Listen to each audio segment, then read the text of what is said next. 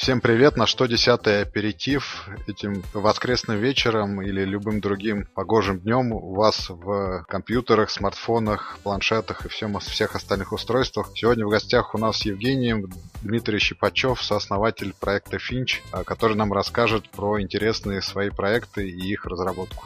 Теперь я правильно сказал? Да, все окей.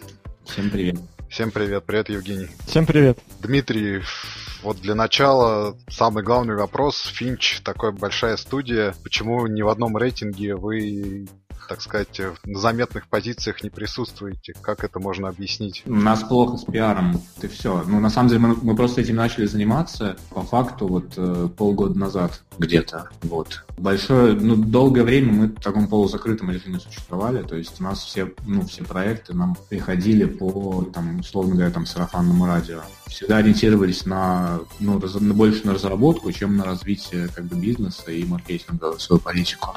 Сейла у нас вообще никогда не было. То есть у вас хорошо с разработкой, но плохо с пиаром. А тогда я бы не сказал, что это плохо. Ну, как бы по мнению тех, кто любит быть в рейтингах, может быть плохо. По моему мнению, мы обладаем как бы достаточно большим, ну, серьезным таким ореолом в, в узких кругах, да, известности, ну, среди клиентов в основном, естественно. А как вам удалось добиться такого ореола? То есть с чего начинался Финч? Как вы вот добились такого сарафанного радио? Я думаю, многим это интересно и многим хочется именно такого же развития событий для своих компаний-аутсорсеров. Как начинался Финч и как он пришел к такому состоянию, когда вам даже не надо искать клиентов, и э, у вас нету сейлзов?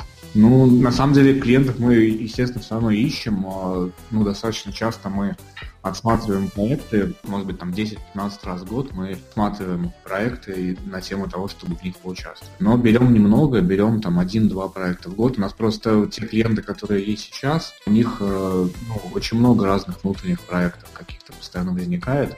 И они у нас в приоритете, потому что, ну, как бы это старые отношения, и мы как бы, ну, в первую очередь их задачи ставим в производственный план, а потом уже думаем о других. Ну и так получилось, что сразу у нескольких клиентов а, сильно вырос объем задач. Мы начали закрывать там какие-то смежные области профессиональной деятельности. А, то есть, если для кого-то мы делали там раньше да, только бэкэнд или только сайты, они захотели мобильные приложения там, и дизайн. А для кого-то делали только сайт мобильное приложение, они захотели еще какие-то интеграции, какие-то другие работы. Вот. Поэтому мы ну, вообще хотели, хотели бы давать в итоге такой 360 подход по всему IT.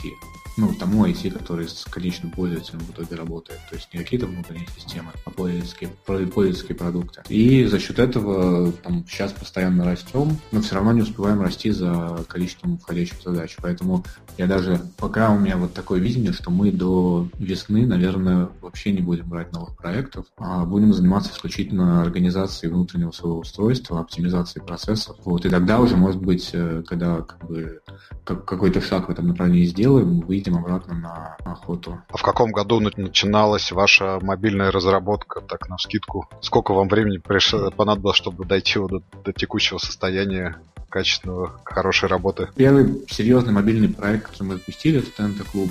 Это был наш первый, э, ну, первый опыт мобильной разработки. Ну, как бы проект в итоге выстрелил и сейчас активно развивается. А, мы прошли там э, на стадии запуска много граблей, так скажем, и различных проблем.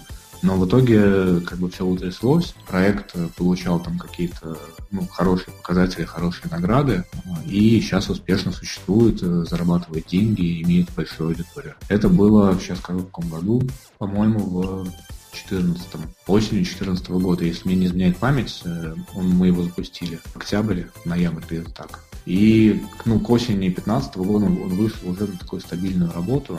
И ну, показатели там э, реально очень прикольные. Там э, до там, миллиона-двух посещений в час там периодически в пиках есть. Так, в таком мобильном развлекательном сегменте, условно говоря, не из грандов, да, там, условно говоря, это не Facebook, не Twitter, а там ну, в, в узком сторе. В принципе, очень мало таких проектов. А вот вам за первый проект браться за ТНТ клуб, ТНТ клаб, не знаю, как правильнее. Не было страшно, как вот вы с первым же проектом попали в такой огромный процесс, как ТНТ и его социальная сеть? Там сложная история. ТНТ у нас достаточно старый клиент. Делали для них много проектов, и ТНТ клуб был не первым.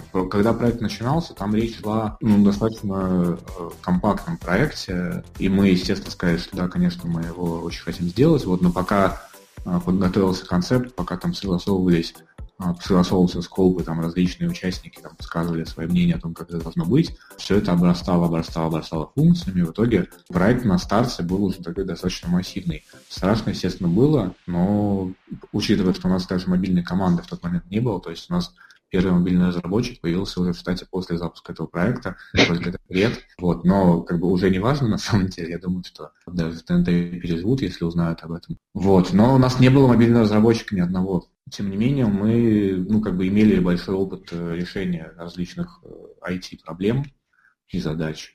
То есть у нас было, как архитектуру мы придумали, в принципе, с первого раза там плюс-минус удачную. А, ну и он был основан, э, естественно, на определенной там большой части на WebView технологии. Тогда это было достаточно популярно, а поскольку тогда еще а, не было никаких там Swift, условно говоря, не было никаких, ну, так, условно говоря, среда, среда, среда разработки для мобильных устройств была на гораздо менее развитой, ну, как бы степени находилась, и программировать реально было сложно. А, то есть, чтобы писать под iPhone, под iOS, а, нужно было реально как бы сломать себе голову. Ты не можешь просто сесть, посмотреть синтезис, как бы и начать писать. Платформа была очень сложная, с огромным количеством ограничений. Вот, сейчас э, все, ну, все упростилось, и разработчиков подросло побольше уже проще нанимать. Тогда это было достаточно сложно. Вот, ну, как бы WebView технология себя в какой-то момент зажила достаточно быстро, то есть она принесла огромное количество косяков, костылей, проекты, каких-то мелких недоработок, но просто есть некий порог там качества, который ты не можешь а, преодолеть, э, базируясь там отображение контента на браузерных технологиях. Вот сейчас э, проект полностью переписывается на, ну, то есть полностью почти переписан на нативно, большая часть разделов, ну и как бы в итоге он будет полностью нативным. Все следующие проекты мы делали уже нативно. Ну, я думаю, к ТНТ мы еще вернемся. А вот сейчас какая у вас команда, не знаю, сколько разработчиков iOS, Android, э, менеджеров проекта, инфраструктура, как у вас организована именно вот в плане людских ресурсов? Ну, у нас сейчас 8 или 9 мобильных разработчиков. За этот год мы взяли, ну, в, этом, в начале этого года у нас было трое, сейчас их 8 или 9, если честно, а, точно не помню. Вот. Сейчас э, мы очень много берем мобильные разработки на себя, у нас есть э, ну, большое количество задач, так скажем. Декабрь, январь обещают быть э, достаточно, ну, такими очень критичными, э, критичным временем, потому что очень много всего нужно будет запустить, довольно сжатые сроки.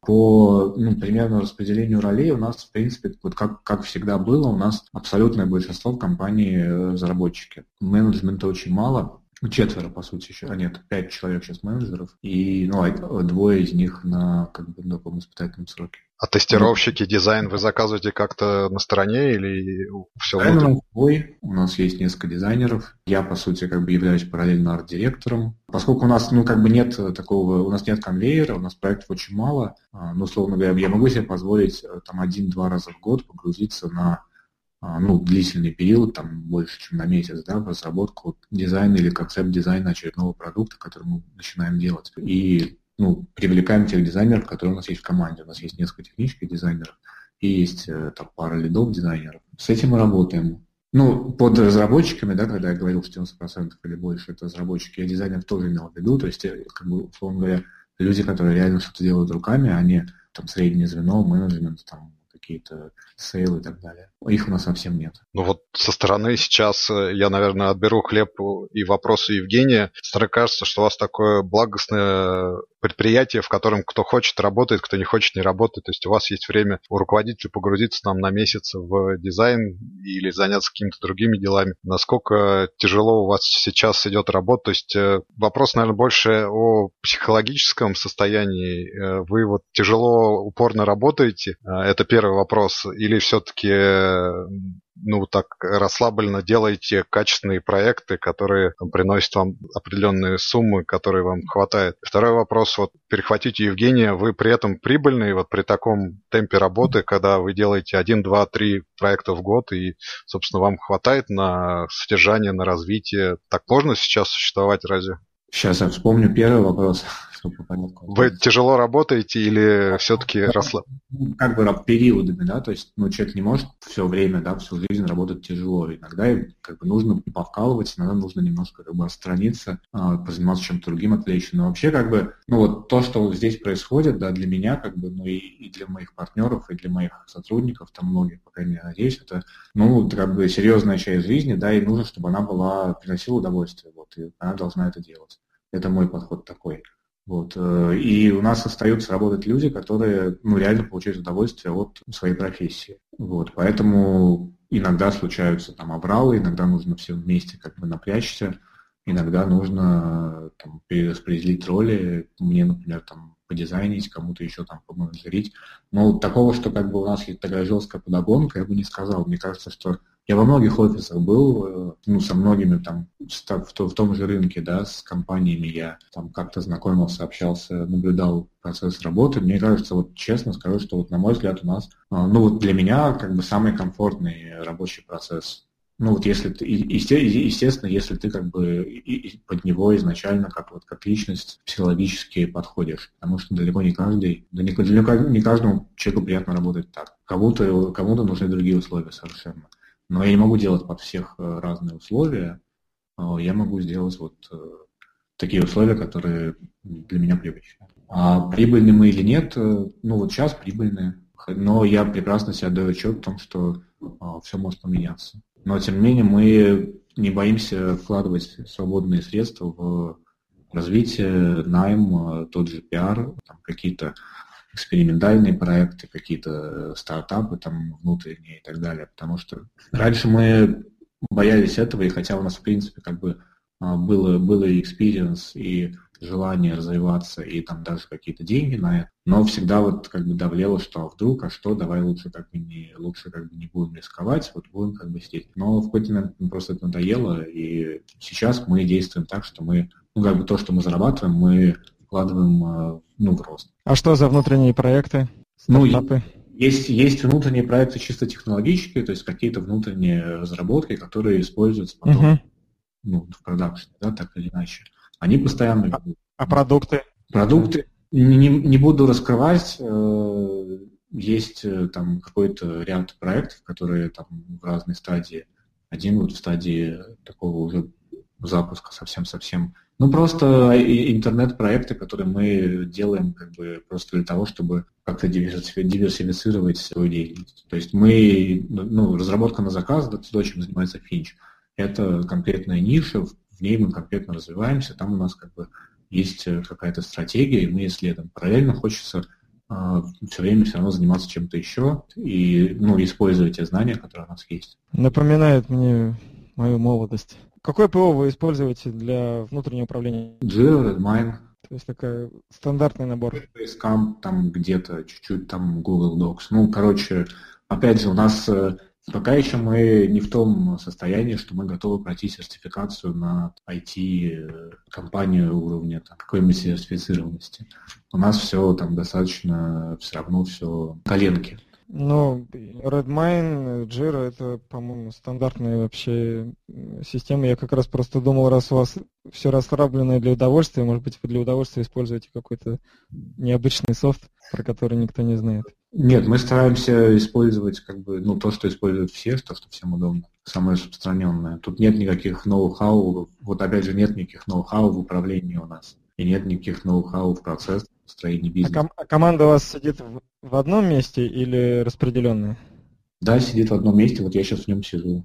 Ну, у нас есть как бы люди, которые сидят здесь не постоянно, там, там системные администраторы, условно говоря, какие-то удаленные тестировщики, там дизайнер может заехать на неделю, посидеть и уехать. Вот. Но основная, как бы, основная команда сидит э, здесь все вместе сидят. А это в Москве? Mm-hmm. Просто у вас в Фейсбуке написано где-то в Соединенных Штатах по происхождению или все-таки ну, Москва? Да. И, ну, нет, мы, мы вполне себе в Москве, здесь именно на электрозаводской, Изначально, ну, компания с таким названием действительно была зарегистрирована в Лос-Анджелесе, но это настолько уже старая история, что я даже не вижу смысла поднимать. Никакого отношения она не имеет к нынешнему нашему состоянию. Окей, а тогда вопрос, ладно, Лос-Анджелес, Москва все-таки достаточно дорогой с точки зрения разработчиков и HR город. По-моему, сейчас многие передают на аутсорс, на второй аутсорс или как-то ищут ну, разработчиков э, в провинции в нашей. У вас нет такого? То есть вы по-прежнему держитесь за московских разработчиков, и это вполне вас устраивает? Ну, тех, кого я беру в офис, э, они, конечно...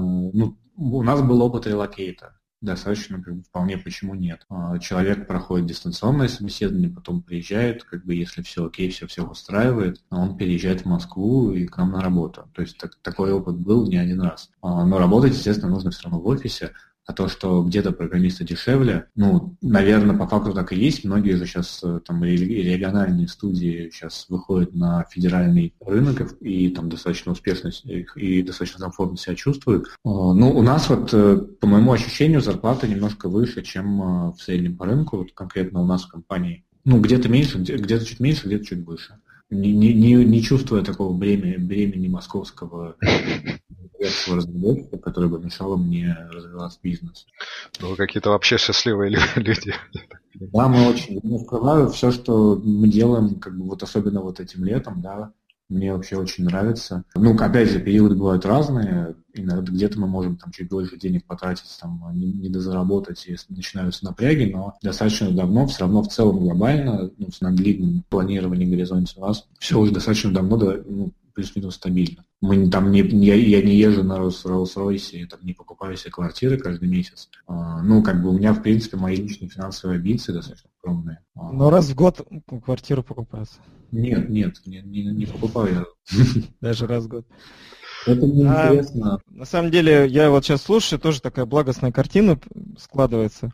И вспоминаю в недавнем нашем подкасте рассказ э, разработчиков платформы для фитнес-клубов, которые говорили о том, что... Да, я вот да, как раз про них и да, вел да, речь.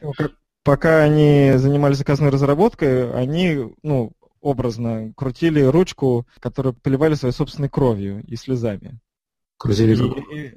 Ну, они ассоциировали заказную разработку, процесс весь, который у них был, вот с кручением такой ручки. Им это в какой-то момент надоело, и поэтому они бросили заказную часть и перешли к процессу создания собственного продукта, который вылился в итоге вот в такое там э, достаточно гибкое, это, насколько я понял, решение. Совершенно разная работа, э, заказная разработка и там да, но вот э, сейчас, когда вы рассказываете про заказную разработку, вы говорите, что у нас такая, в общем, благостная атмосфера, мы все работаем себе в удовольствие, никто никуда не спешит, зарплаты выше рынка, там, если надо, релокируем. Мы разработчики, то завтра, завтра будет серьезный разговор.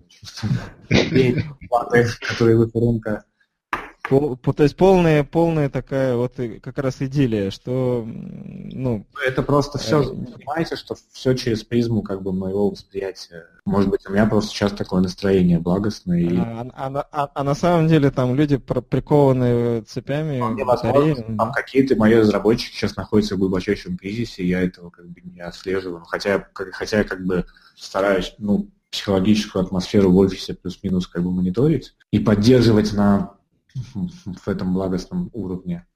Но не знаю, опять люди бывают разные. Кофе бесплатный есть в офисе? Кофе, плюшки, как это принято называть. У нас есть PlayStation, Xbox, э, настольный футбол, Dart. Google Style, Google Style, понятно. Ну и вообще, как бы вот мы когда переехали в новый офис, э, мы реально его сделали, постарались очень ну, ну, достаточно аскетично, но при этом, как говорится, дешево со вкусом, да, реально Получилось очень прикольно. Сейчас мы потихоньку отжираем помещения вокруг себя, присоединяя их, а, чтобы было куда собрать еще людей. Попробую сесть на второй свой любимый конек после вопроса о прибыльности. Продаете ли вы своим клиентам что-то сверх разработки? То есть есть ли какая-то составная часть, э, консалтинговая часть в проектах? Там, Очень например, вы, вы Это вообще делаете Стратегию мобильную, АСО, еще что-нибудь в таком же духе? У нас э, а, очень такая выборка клиентов, очень маленькая, абсолютно статистически незначимая.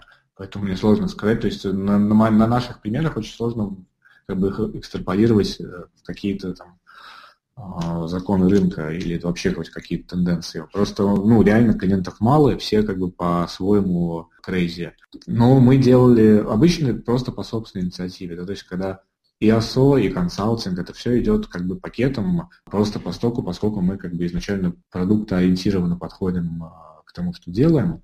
Ну, по сути, мы делаем как бы под ключ, хоть, может быть, мы и не выполняем всю работу, да, но, по крайней мере, мы берем на себя инициативу, стараемся взять не только по вопросам а, ну, написания кода, да, дизайна, как бы запуска. Все смежные вопросы, они же все равно влияют э, прямо на конечный результат. Если ну, вообще говоря, да, поэтому я и спросил. Вот с, с ОСО мы поэкспериментировали, ну, как бы вот Спартак мы запускали, в какой-то момент мне реально стало это интересно, ну, то есть мне хотелось, чтобы он прямо в сторе был, как бы хорошо зашел. И мы получили, ну, реально прикольные результаты. Там у нас мы были фичерд на главной странице русского App Store довольно долго висели. А у нас был фичер в Гугле, мы делали какую-то оптимизацию под материал дизайн, чтобы они нас пофичерили. Я, правда, не помню, чем это закончилось. Но, в общем, мы общались и, и с Apple, и с Google на тему того, ну, как бы, что стоит делать, да, чтобы приложение там в какие-то топы выходило. Мы в топе спот довольно долго российском э, висели довольно высоко там на первых местах. А, и потом еще дол- долго я игрался с э, звездочками. Ну, первые несколько версий, пока я за этим следил, они все были там 4,5-5 звезд. А разные способы мы задействовали, то есть э, и там всякие там э, пуши с, пробкой, с просьбой оценить, когда там Спартак забивает гол, всякие в приложении какие-то там тоже панерочки, которые тебе завлекают поставить оценку. Вот. Но потом э, начали, когда приложение там набрало какую-то аудиторию, начали довольно с большой периодичностью приходить фанаты ЦСКА подсмеялись нас. Но, естественно, потом, как, когда фанаты Спартака это поняли, то там уже дальше все пошло на самотек, мне уже ничего не приходило делать. Нормальный кейс. Да, да, да, вообще чума. Но мы, естественно, там еще там экспериментировали там, с ключевыми словами, с рифмом, все это вот, ну, у нас Прекрасно, это прям музыка для моих ушей. Евгений, возьми на, как на карандаш, что разборки фанатов переместились из стадионов в App Store и Google Play, и они там оценками друг друга.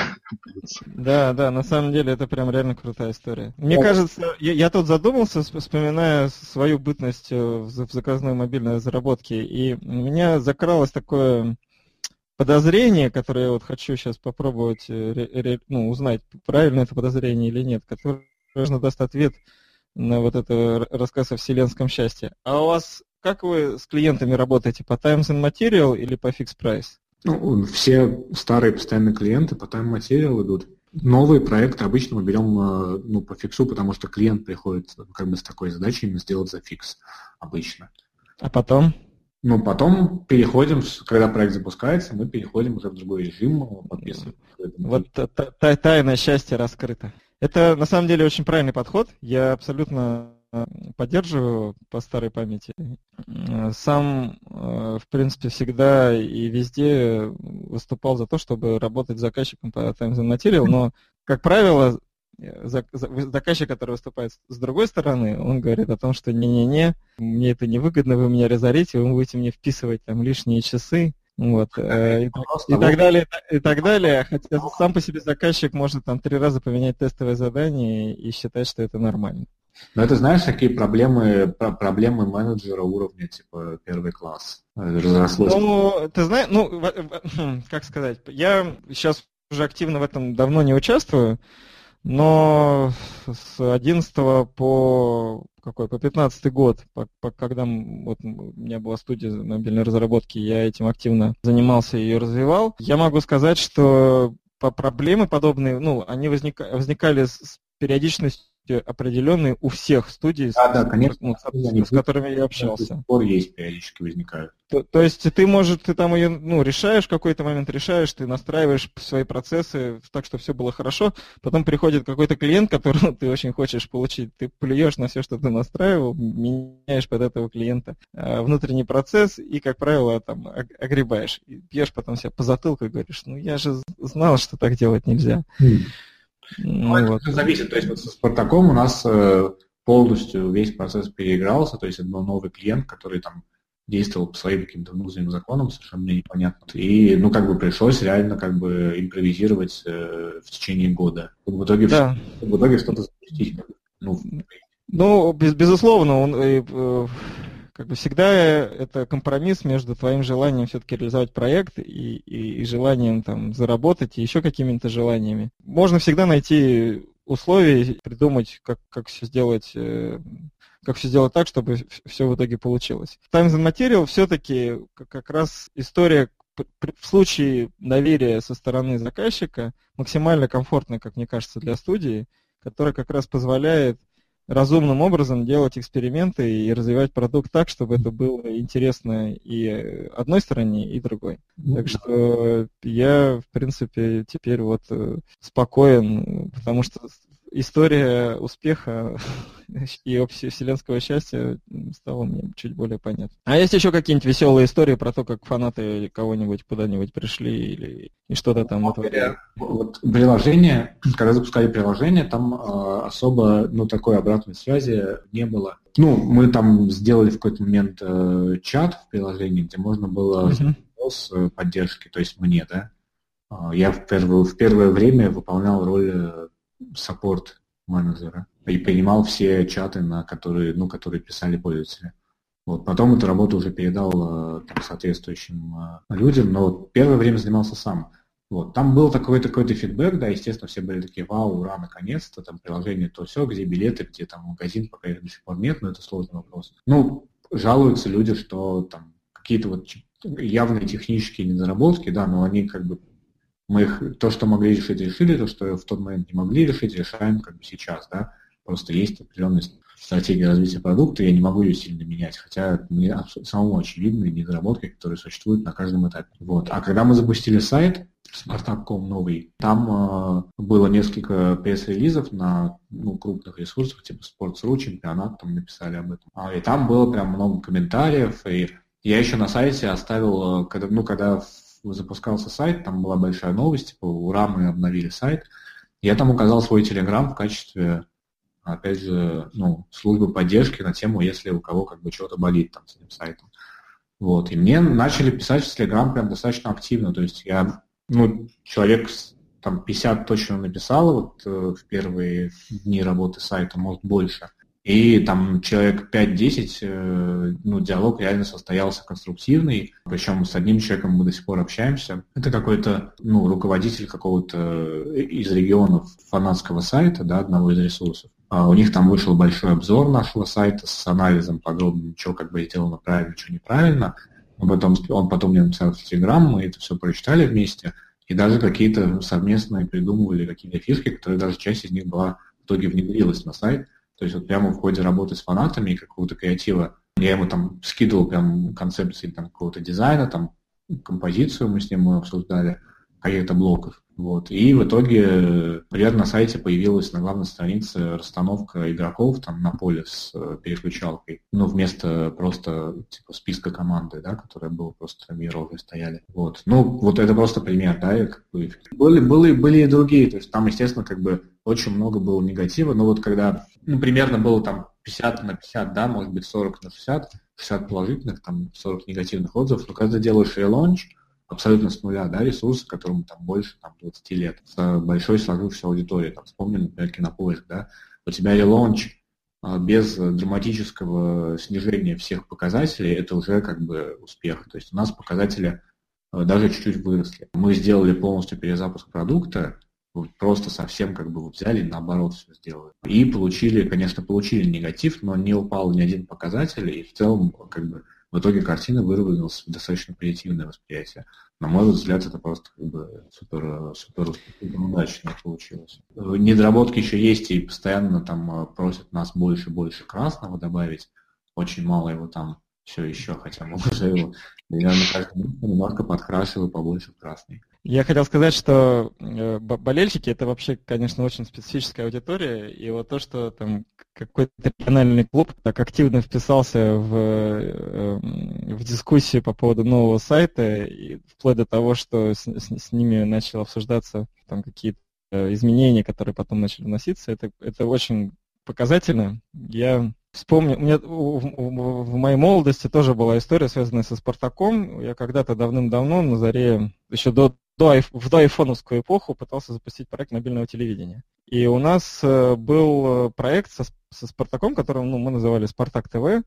И э, это были стриминговые трансляции мероприятий, так или иначе связанных с командой. У нас была такая девушка, Маргарита Сайтова, если я не знаю, знакома это имя. Она была совершенно безумной болельщицей Спартака, активно за него топила, и она мне в свое время раскрыла такую истину, что несмотря на то, что Спартак это московская команда, есть огромное количество фанатов Э, в регионах. И вот такие вот, вот ребята, как, как, э, как сейчас вы рассказали, про которые там, у них есть свой сайт, свой ресурс, где они поддерживают команду на выездах, там, приезжают в Москву болеть за, за, «Спартак», и они все очень трепетно реагируют на какие-либо истории, связанные с с командой и, и, и с тем, как э, там, она где может быть представлена. Поэтому наша Спартак ТВ для них это была примерно похожая тема, потому что они очень переживали, что у нас там было мало контента. Ну, что очевидно было для 2000, какого, года. Его не могло быть тогда много. Вот прям один в один эта история. И у меня сейчас э, такая бешеная ностальгия внутренняя. Ладно, с фанатами... Да, у меня все, сорян. Дмитрий, у вас есть же еще более интересный кейс, вот Дом 2 и ТНТ Club. Вот мы, наверное, год назад э, говорили с Дмитрием Лушниковым, это Alibaba Mobile Business Group, они продвигали свой UC-браузер через э, вот как раз рекламу в Дом 2, и, и он говорил тогда, что это какой-то безумный, на самом деле, качественный бизнес-проект, но вот именно со стороны бэкэнда, как на, на фронтенде, я не знаю.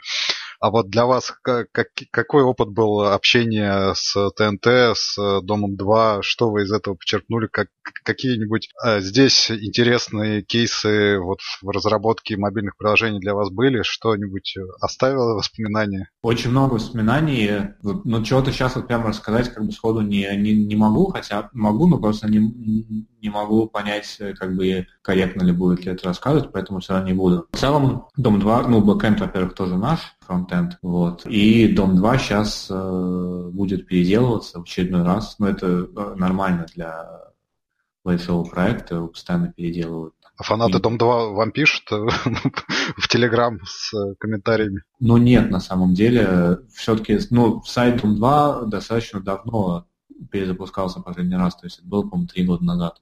Сейчас а на нем работа ведется больше по ну, разработке всяких там рекламных тем же самых активностей, да, то есть это не повод общаться с фанатами. Но когда будет э, перезапуск, ну, вот, который запланирован, да, стратегически, я, естественно, тоже, наверное, пообщаюсь, потому что, ну, я буду это делать только если, как бы, я приложу самую руку к дизайну, потому что «Спартак» собирал я, как директор, и мне было это интересно, и я мог, как бы, ну, вот с этой позиции с, разговаривать с аудиторией. По Дом 2 я пока не знаю, буду ли я участвовать, ну, в этой степени. Вот. И, соответственно, если буду, то тоже с удовольствием пообщаюсь. Не знаю, как из этого выйдет, но это в любом случае будет интересно. А как строится работа с такими крупными заказчиками у вас? Вот э, насколько сильно они э, включены в процесс и влияют на итоговый результат? Все по-разному. Ну, вообще, как бы вовлеченный заказчик – это то, что мы не можем э, в рамках проекта управлять, вот этой да, переменной, но от нее очень много чего зависит. Вот, к сожалению, заказчику очень сложно объяснить, что несмотря на то, что он платит как бы очень много денег, все равно ему еще нужно как бы работать. Невозможно, сколько бы ты денег не заплатил, невозможно а, полностью просто сесть в кресло и ждать, пока проект э, заработает. Ну, то есть как бы можно, но а, это уже будет дальше там большое сечение обстоятельств, и все в итоге сложится нормально. А заказчик должен работать и должен участвовать, и должен как бы инициативу показывать, и должен быть вовлечен в проект. А если он этого не делает, то уже как бы, ну, он в итоге получает тот проект, который как бы заслужил своей работой. Как мы, ну, как мы свою часть делаем, но мы не можем это, мы не можем полностью сделать все. Не потому, что там чего-то не умеем, а просто потому, что, ну, как бы без заказчика существует. Да, это понятно. Просто опять заказчик заказчику роль ребята, которые хотят контролировать каждый шаг, такие, которые там, которых надо ну, со своей стороны подпинывать, потому что они заплатили, и вот как, как вы сказали, там, ну, обычно на этом их э, работа закон, закончена. Ну и нас тоже подпинывают в различные периоды по-разному. С точки зрения влияния на продукт, я имел в виду, бывает такое, что, ну, на, на насколько часто бывает такое, что вы там что-то делаете, вот как арт-директор, работаете над концепцией, там, потеете, вкладываете с нее, приносите, а вам говорят, все вообще не то. Миллиард раз было, и со все... такое было, ну, как бы это нормальный рабочий процесс. И надо все переделывать с нуля. Ну, не обязательно надо все прям бросаться переделывать, как бы тут уж вот опять же, да, ты, по сути, когда ты презентуешь, да, какой-то, ну, обычно, да, с дизайном такие сложности могут возникать, да, когда а, ты не можешь, э, ну, как бы не можешь продать дизайн. Или клиенту он просто не нравится. На самом деле, ну, тут очень большую роль имеет вот твои личные отношения и вот тот, та степень доверия, которую ты смог наработать, а, начиная со знакомства и заканчивая тем самым моментом, когда ты что-то презентуешь. Потому что, ну, очень сложно объяснить, даже профессионал профессионалу обычно как бы часто не может объяснить почему в дизайне, то есть э, договориться, да, до каких-то, до общей позиции и, соответственно, разложить, что, что неправильно, что правильно. А уж э, там полупрофессионал в дизайне я и абсолютно непрофессионал заказчик, да, какой-то из, любой, неважно. Э, естественно, что обсуждая дизайн, это выглядит просто невероятно как бы комично, да, когда ну, просто вот разговор идет просто совершенно случайных вещах. Вот. И там уже просто ты вот как бы, если ты, если ты заслуживаешь доверия, то по сути заказчик оценивает как бы картинку в целом, дизайн плюс тебя. И, соответственно, дальше уже как бы что-то это выльется, в зависимости от того, как ты сам себя поставишь. А вот для ТНТ клуба ты говорил, у вас э, несколько миллионов э, посетителей в сутки, это какой backend обслуживает вот на уровне технологии, что вы используете? Есть ли какие-нибудь в этом проблемы или все, в принципе, так, э, вы взяли вот highload какой-нибудь и он так и работает? В смысле взяли highload какой-нибудь? Ну, есть же какие-то стандартные, я не знаю, ну, базы данных, да, NoSQL, которая справляется с highload ом. Вот ее поставили, она работает. Никаких доработок к ней не понадобилось. Вот там, я не знаю, Nginx какой-нибудь взяли, который распараллеливает на себя все, и он тоже так как бы работает без всяких проблем. Вот это я имею в виду. Ну, нужно просто понимать, что проект, вот, ну, проект такой композиции, как клуб, там э, внутри содержатся там десятки различных э, систем, взаимосвязанных друг с другом. Да, понятно, что мы берем как бы те, ну, технологии, то есть веб-сервер, там, который ты упомянул, и не всякие нереляционные базы данных, документоориентированные, в том, ну, как бы, и параллельно, и, естественно, э, Postgres тоже используем. Но, как бы, это не обеспечивает тебе highload. Highload тебе обеспечивает то, что у тебя, вот, как бы, узкие места. А они в любом случае, вот, на таких сложных проектах их очень много. То есть у тебя, э, ты не, ты, условно говоря, тебе веб-сервер, highload веб-сервер тебе не обеспечивает никакого highload. Он обеспечивает то, что ты э, примешь огромное количество посетителей сквозь него пройдет и, и упрется в следующее, что уже как бы написал ты, и моментально как бы все повесит. Это не панацея, ни то, ни другое. Ни, никакая технология не является панацеей, никакой язык не является панацеей. Это все как бы сложная система, которую вот ты настраиваешь в режиме ну, практически нон-стоп, то есть мы постоянно занимаемся настройкой и оптимизацией структуры а, продуктов в рамках, ну, программных именно продуктов в рамках э, проекта. Какими-то там хаками, настройками, там, граблями через который это проходит, в итоге система стабилизируется до каких-то нагрузок. Потом ты начинаешь под следующей нагрузкой ее настраивать. Это сложный процесс, э, и выбор правильных технологий – это там нулевой этап, минус первый, минус десятый этап. Ну, а с какого этапа у вас вот заработал ТНТ Club? То есть он сразу как бы попер, или все-таки вам какое-то время, я не знаю, месяц вы его донастраивали, допиливали как-то? Большие проблемы с нагрузками были первое время. На старте проект вообще упал. Ну, то есть там была такая, там была такая э, ситуация, что мы его запустили, заказчик посмотрел, все супер, все работает, как бы все красиво, все все устраивает, но как бы серверная инфраструктура находилась не в нашем ведении, и мы как бы свое экспертное заключение дали, что она не готова к нагрузкам. Ну, по объективным причинам, чисто количественного, количественного характера. Показатели были не те, которые как бы мы бы сочли идеальными, далеко не. Вот. Но, тем не менее, там э, проект вышел в эфирное промо, и прямо вот на каком-то там, на танцах, по-моему, э, там супер шоу, которое собирает огромную аудиторию прямо у телека в реального времени, несколько раз сказали ведущая, иди качай, иди качай, иди качай. А, и, естественно, как бы это привело потому что моментально там огромный пик, и все, и мы, и мы легли и не вставали, по-моему, два дня. Это был как бы вот реально фейл. Потом э, уже там концепция была пересмотрена, аккуратно начали там потихоньку увеличивать рекламную нагрузку, параллельно пересобирать серверную инфраструктуру, параллельно там переписывать какие-то там не самые удачные вещи, и в итоге вышли на те нагрузки, которые требовались для того, чтобы обслуживать всех желающих голосовать в рамках тех или иных передач. И дальше уже там, ну, проблемы все равно оставались, но там первые полгода где-то они периодически появлялись, а потом вроде бы как э, все решились. Но вот э, сейчас еще не начались основные нагрузки, они обычно в ноябре как раз начинаются проекты, которые прям э, бомбят. Ну, все финальные, финальные серии всех ну вот вижу я, пик был, самый последний пик был 2 миллиона просмотров в час. Это было в январе. Ну, после этого проектов уже, ну, то есть пики были, но другие. А с ноября по январь идут такие вот самые, ну, как бы финалы всех шоу идут с голосованиями, и там огромная аудитория. Ну, мы сейчас как бы ждем снова следующих пиков. 2 миллиона в час это очень круто. Да. В день, в день я сейчас скажу, сколько это.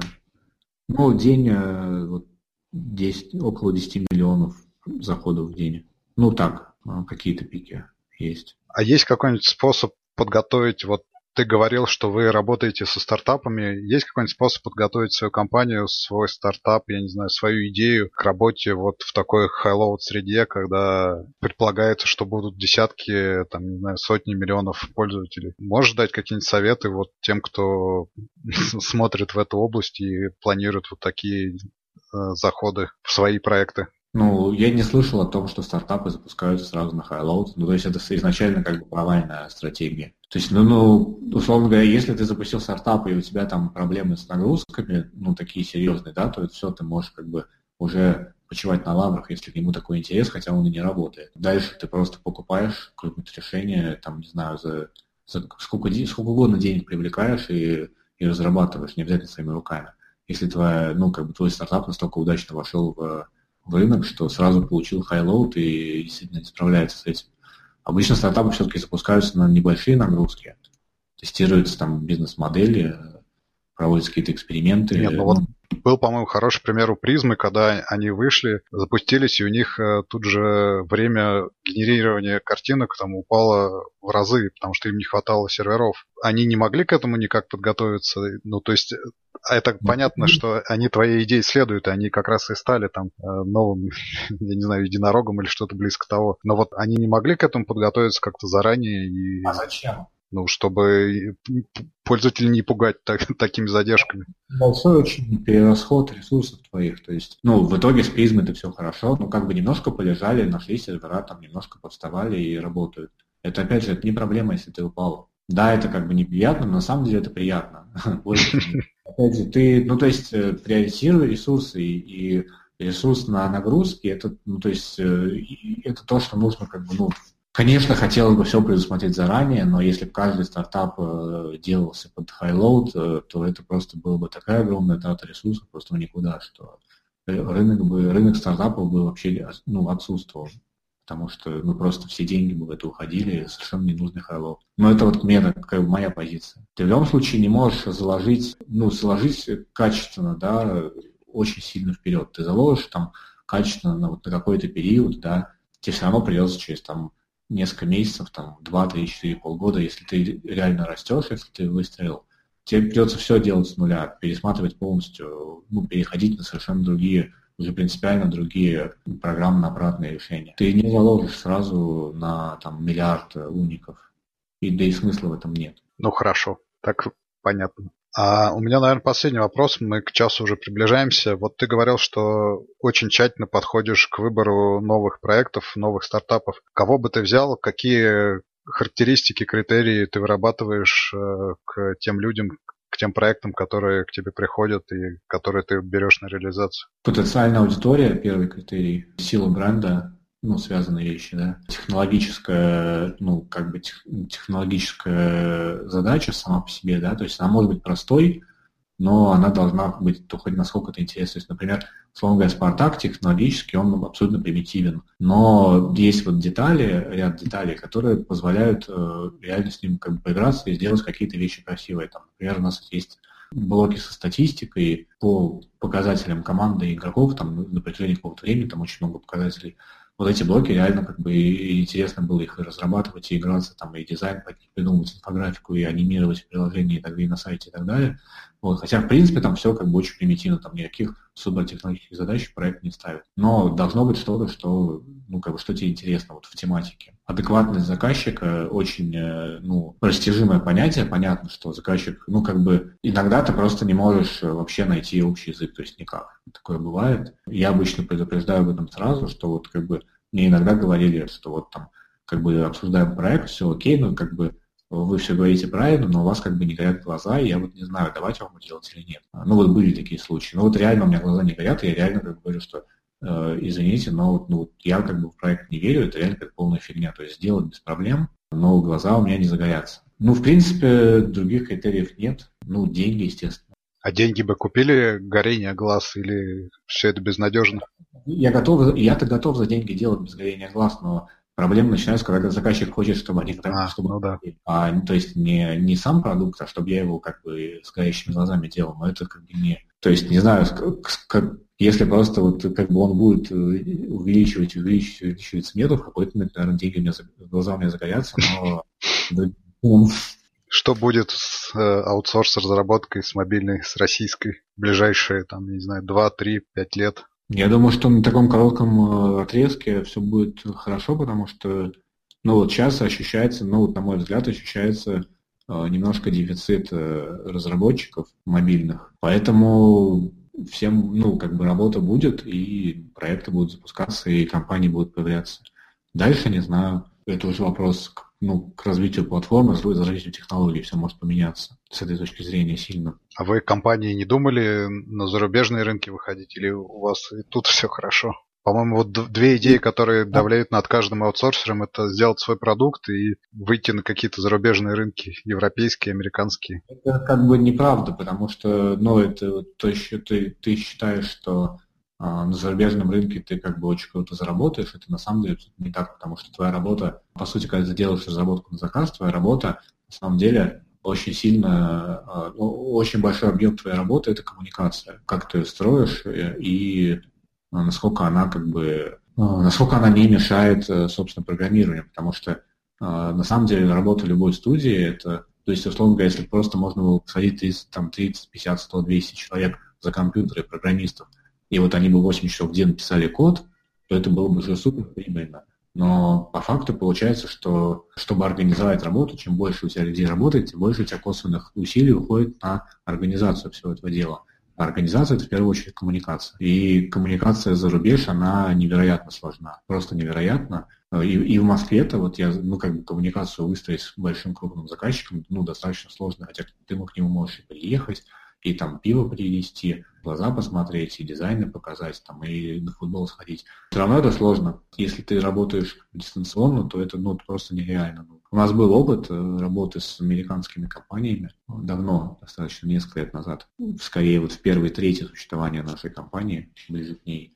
Ну, какие-то проекты мы сделали, но просто вот э, чисто ну, стало понятно, что за счет сложности коммуникации это просто не рентабельно. Ну и опять же, вот то, чем мы занимаемся, вот тот бизнес, да, вот то, что ну, вот именно разработка на заказ, он не масштабируется, даже, даже он не масштабируется в России, то есть очень сложно его масштабировать. Масштабировать его за рубеж, ну это просто ну, вообще непонятно как. Если ты, не знаю, там производишь там, карандаши, то это понятно, как масштабировать на другой рынок, там, а если ты вот непонятно чем занимаешься, вот разрабатываешь какие-то проекты, большие, длящиеся годами, то это просто непонятно как масштабировать. Хорошо. А будущее, а будущее компании в собственных продуктах, которые вот сейчас там в виде стартапов где-то развиваются, или все-таки фокус будет всегда оставаться на заказную разработку? Финч будет заказным. Э, э, будущее компании заключено в том, что ну, в том, как мы отстроим процессы и, ну, собственно, внутреннюю организацию сейчас. То есть с тем и другим вроде как проблем нет.